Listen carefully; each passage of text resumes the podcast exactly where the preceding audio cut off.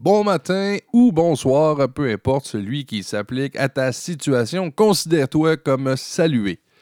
Aujourd'hui, au podcast, ça me tente de te parler de la planète des singes. Ah, mais là, attention, pas les, pas les firmes, pas les firmes, comme dirait Rogatien Vachon, mais plutôt ce qui se passe dans la vraie vie chez nos voisins, les Américains.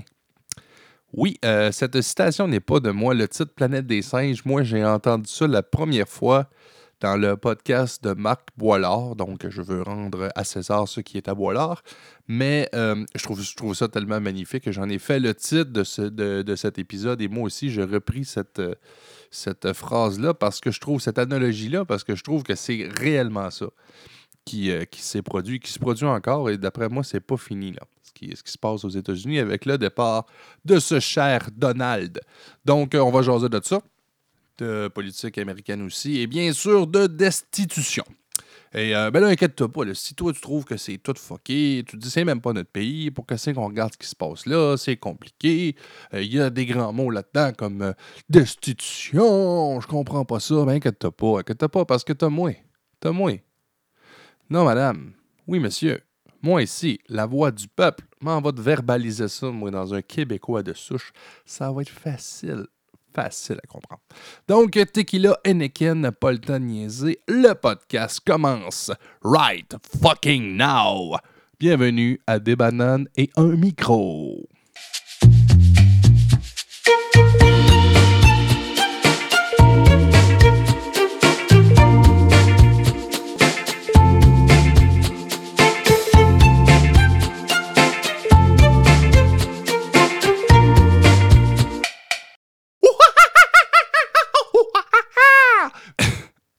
Alors, euh, bienvenue à cet épisode spécial. La planète des singes, mais pas les films, bel et bien la politique américaine et cette belle bande de sans-génie, euh, que ce soit les représentants du groupe Quanon, les suprémacistes racistes blancs, les pédos sataniques, ou encore euh, tout simplement les complotistes, tous les fervents supporters de notre cher Donald Trump, qui a dû faire ses adieux aux confortables douillettes de la Maison-Blanche pour reprendre sa vie quotidienne, celle de crosser du monde. Mais comme mentionné au début du podcast, je ne pense pas que c'est terminé pour notre cher Donald. D'après moi, il a encore une coupelle de cartes dans sa manche et il va continuer à nuire de toutes les façons possibles à la présidence de Joe Biden. Euh, c'est un, un pas de classe. Écoute, le, vrai mot, c'est un pas de classe. Il est parti en créant une zizanie. Il a essayé de, faire belle figure là-dedans en stoppant un, un, émeute, en stoppant des saccages que lui-même avait provoqués. En tout cas, c'est du gros n'importe quoi. Mais là, avant de s'étendre en long et en large sur euh, seulement Donald, je te propose de commencer cet épisode en te parlant premièrement de destitution. Impeachment stricto sensu impeachment en anglais tout simplement, qui veut dire mise en accusation et qui a pour but de retirer les fonctions et charges de la personne qui serait reconnue coupable dans ce processus. De la longue liste des 45 présidents américains euh, qu'il y a eu à ce jour, ben, en fait 46 euh, ben, avec Biden, Biden c'est le 46e, donc dans, dans cette longue liste de 46 présidents américains, Seulement trois avant Donald Trump avaient risqué la destitution. Donc, euh, Trump étant le, quatrième président américain à faire l'objet d'un processus de destitution. Euh, je mentionne aussi qu'aucun président américain n'a été destitué. Donc, si Trump l'est, ça serait une première aux États-Unis. Autre record que Trump a déjà, c'est que lui, c'est la deuxième fois qu'on le met en destitution pour un mandat. Donc, euh, il n'y a aucun président américain qui a fait l'objet de deux destitutions et lui, en un seul mandat, a réussi à avoir ce glorieux titre. Un peu d'histoire en commençant. Sur cette courte liste des présidents ayant risqué la destitution, le premier fut Andrew Johnson en 1868. On a surnommé l'affaire le bras de fer d'Andrew Johnson. Lui, euh, il y a beaucoup, beaucoup de détails. Je ne m'étendrai pas en long et en large sur toute cette affaire-là, mais pour te faire une histoire courte. Johnson, un démocrate, devient le vice-président du célèbre Abraham Lincoln, dit Abe, qui lui était un républicain. Euh, c'était vraiment le choix d'Abraham Lincoln de le nommer vice-président pour essayer justement d'unir euh, tous les Américains et d'unifier en fait son, son mouvement politique en, nommant un démocrate vice-président.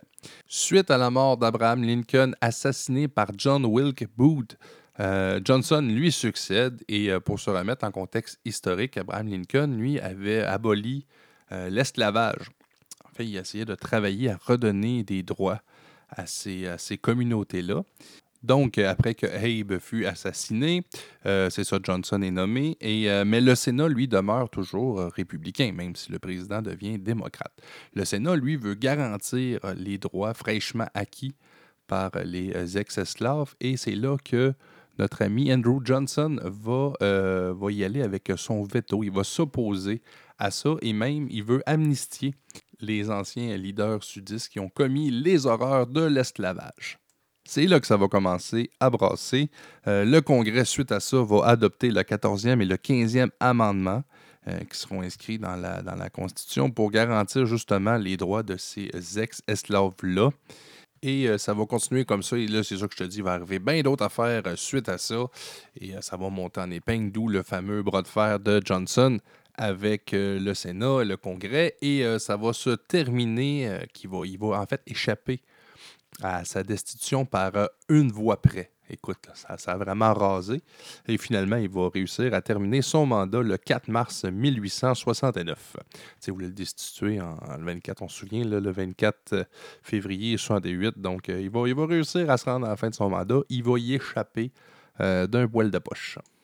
Notre deuxième beau champion sur cette liste et jusqu'à aujourd'hui, peut-être que ça va changer, mais était jusqu'à aujourd'hui le plus grand procès en impeachment qu'il y a jamais eu aux États-Unis et euh, peut-être au monde en fait. 1974, euh, Richard Nixon avec euh, le scandale du Watergate. Et ça, je te, conseille de, regarder le film. Ils ont fait un excellent film là-dessus. Donc, si tu, si tu n'avais jamais entendu parler de ça, ben écoute le film, ça va beaucoup être plus pertinent que moi qui t'en parle et je ne m'étendrai pas là-dessus. Mais il reste que ça a été sûrement la, tentative de destitution la plus médiatisée qu'il n'y a pas eu. Et notre cher ami Nixon va s'en sortir la tête haute en démissionnant. Donc, il ne sera pas destitué. Sauver l'image, qui disait. 1998-99, le mensonge de Bill Clinton si, euh, si tu es de ma génération, moi je suis venu au monde en 86, j'ai euh, suivi celle-là en direct sur les ondes de TVA, TVA Nouvelle avec Pierre Bruno. on se souvient, Bill Clinton qui a tenté d'insérer un cigare dans Monica Lewinsky. Bon, bon, gars, gars, gars s'il est pas fin. Gars, si je pas fin. Là, là, je t'ai résumé ça grossièrement. Là, ça, c'est pas. Si, si Monica écoute ça, doit de la peine, je suis désolé. Non, euh, plus sérieusement, euh, on sait, il y a eu une liaison avec euh, sa stagiaire, donc Monica Lewinsky, et il a.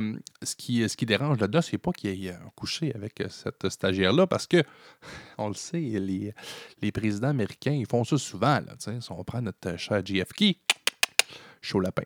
Donc, ce qui dérange vraiment dans ça, c'est qu'en fait, il a, il a nié. Il a nié serment avoir fait ça. Et ensuite, c'est sorti qu'il a menti. Et là, ça, tu peux pas. Tu peux pas. Quand tu es sous serment, tu peux pas mentir. C'est pas pour rien qu'il appelle ça un serment. Donc, là, ça a été prouvé qu'il a menti sous serment. Et là, c'est là qu'il y a eu une demande en destitution. Cette demande aboutira le 12 février. Le Sénat va l'acquitter. Euh, il y avait 45 sénateurs qui l'estimaient coupable de parjure, tandis que 50 autres, eux, faisaient obstruction à la demande de destitution. Il en aurait fallu 67. Donc, euh, s'il y avait eu 67, ben, il aurait été destitué, mais encore un beau qui s'en sort bien.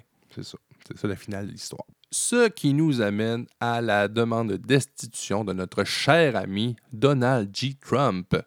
Et c'est là qu'on vit une première. C'est en fait deux demandes de destitution envers ce même homme. Euh, on, en a beaucoup entendu parler justement de la, première fois que cette demande avait popé dans les médias. Et là, avec le deuxième avis, euh, entre autres, ce qui est reproché à Trump, c'est euh, premièrement abus de pouvoir, parce qu'il aurait demandé à un pays étranger d'enquêter sur un rival politique et mis en danger l'intégrité de l'élection 2020. Et euh, ce qu'il a également fait aussi, c'est entrave à la bonne marche du Congrès en interdisant aux membres du gouvernement de témoigner. Donc là, c'est un peu plus compliqué que ça dans les détails, mais il y a quand même deux demandes de destitution envers cet homme. Et là, peut-être que vous vous dites comme moi, je me suis posé la question, oui, mais là, il est plus là, c'est fini. Euh, il a perdu. Donc, pourquoi poursuivre ses demandes de destitution? Euh, en fait, ce qu'il faut savoir, c'est que quand un président sort, quand un président euh, est, battu, il reste quand même informé dans la confidentialité des secrets d'État. Donc, Trump, même s'il n'est plus président officiellement et ne siège plus officiellement à la Maison-Blanche, va quand même continuer d'être informé des secrets d'État et des affaires confidentielles. Ce qui veut dire que même si un président ne renouvelle pas un mandat ou euh, est battu euh, au mandat suivant, ben, il va continuer d'être tenu dans la confidentialité et des secrets d'État. Euh, ce qui est inquiétant particulièrement avec notre candidat Trump, c'est qu'on le sait, il a amassé une dette colossale des élections, ça coûte très cher et en particulier des élections pour euh, devenir président des États-Unis. Là, on ne parle plus de petits montants, mais on parle de montants euh, gigantesques. Écoute, là, on parle de milliards. Donc, euh, il y, aurait, selon Forbes, une dette avoisinant les 430 millions de dollars. tu sais, ça, c'est ce qu'on sait. Fait qu'imagine, c'est sûrement plus que ça. Et c'est ce qui est très inquiétant au final. C'est qu'on sait que le bonhomme est surendetté et qu'il a accès à des informations tenues secret d'État. Alors là, on se retrouve avec un, bonhomme euh, qui résonne déjà comme un mégalomane, euh, qui a été euh, battu. Hein, on le sait, Trump ne prend pas la défaite. Il est très, très dur envers les perdants et là, il vient de subir un revers. On se retrouve avec un bonhomme surendetté qui a accès à des secrets d'État. Il va faire quoi avec ça? Il va-tu les vendre aux plus offrants? Il va-tu utiliser ça justement euh, à profit pour euh, investir? Parce que là, il y a du score sur des choses que d'autres groupes ou d'autres investisseurs n'ont pas. Il va-tu euh, jouer avec ça pour changer des, tendances boursières? Donc, il y a mille affaires qu'il peut faire avec ça. Et c'est là que c'est pour ça que c'est important que cette demande en destitution continue, que ces demandes continuent et qui puissent finalement aboutir. Meilleur des scénarios, il serait destitué qui serait une autre première, et vu le bonhomme, ça serait une très bonne chose pour la planète. Chose certaine, on va continuer de suivre ça proche. Euh, euh, j'ai hâte de voir ses prochains moves parce que là, lui, c'est clair qu'il n'arrêtera pas. C'est clair qu'il va trouver des façons, il va se creuser l'occiput pour trouver des, moyens tordus de mettre des bâtons dans les roues de, la présidence de Biden. Donc, j'ai bien hâte de voir ce qu'il va faire, euh, ce qu'il va faire pour la, la, suite des choses. quand je dis j'ai hâte de voir, je me garde quand même une certaine méfiance parce qu'il peut, il peut réellement faire, euh, faire du trouble avec ça. On, peut même en subir des conséquences. Il ne faut pas oublier qu'on est euh, le voisin, on est les bons voisins, on est le pays le plus proche de, de ces États-Unis-là. Euh, on, est, on est sur eux autres. Fait que, euh, bien inquiétant pour nous autres. J'espère qu'il nous arrivera rien. J'espère qu'il arrivera rien de majeur à la planète et aux euh, Américains, parce que c'est pas 335 millions de tata. Il y a du bon monde là-dedans, comme il y a du bon monde un peu partout. Mais ils ont aussi des gars habillés en bison qui sont des pédos sataniques, racistes, suprémacistes blancs. Bah oui, ben oui, ils ont de ça, eux autres, chez eux. Et ça, ça donne qu'ils ont toutes des casquettes oranges écrites Trump Make America Great Again. Pour conclure sur une note un peu plus positive, je pense que ce pays est désormais entre de bien meilleures mains que celle de Trump avec euh, Joe Biden, même s'il est un petit peu taponneux. Il est un petit peu taponneux, hein? Petite main longue, le fatiguant, tout le temps en train de mettre ses mains en face du monde puis des enfants. Malgré cette tendance qui a sûrement été très exagérée euh, par euh, les médias durant cette campagne, aussi, je voudrais faire une mention spéciale à Kamala Harris, la première vice-présidente noire d'origine asiatique qui siège désormais aux côtés de Biden. Un peu de diversité dans cette capitale mondiale du racisme, ça, ça fait du bien. C'est ce qui conclut cet épisode spécial élection américaine, ou plutôt spécial destitution euh, de Trump. Et euh, comme à l'habitude, si tu as aimé ça, ben, tu peux me mettre un petit like en dessous euh, de ce podcast-là. Je t'invite aussi à aller, euh, si ce n'est pas chose faite, je ne sais pas de où tu l'écoutes, que ce soit sur Spotify ou, ou, Google Play ou peu importe, mais je t'invite à aller voir mon site internet chez quelqu'un.com. Donc, tu as mes podcasts de chez quelqu'un, mais tu as aussi l'onglet Banana où tu trouveras un petit site dédié à ce podcast, des bananes et un micro. Aussi, je t'invite à m'envoyer, que ce soit par Facebook ou par, fax. Hein? Tu peux même me faxer. Tu peux envoyer dans une lettre ou aussi euh, pigeon voyageur.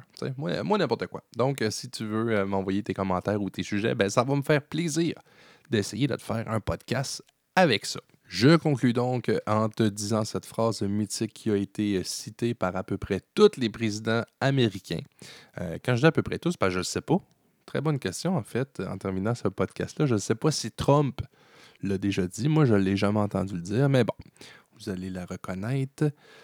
Que Dieu vous bénisse et que Dieu bénisse les États-Unis d'Amérique. À part les astis de fuckers qui se déguisent en bison, qui s'en aillent scraper les capitoles puis qui brisent tout ce qu'ils trouvent, c'est gang de calices de tétraqués, Ça prend-tu des astis de fous, ça, pour aller briser ça, gang de Christ,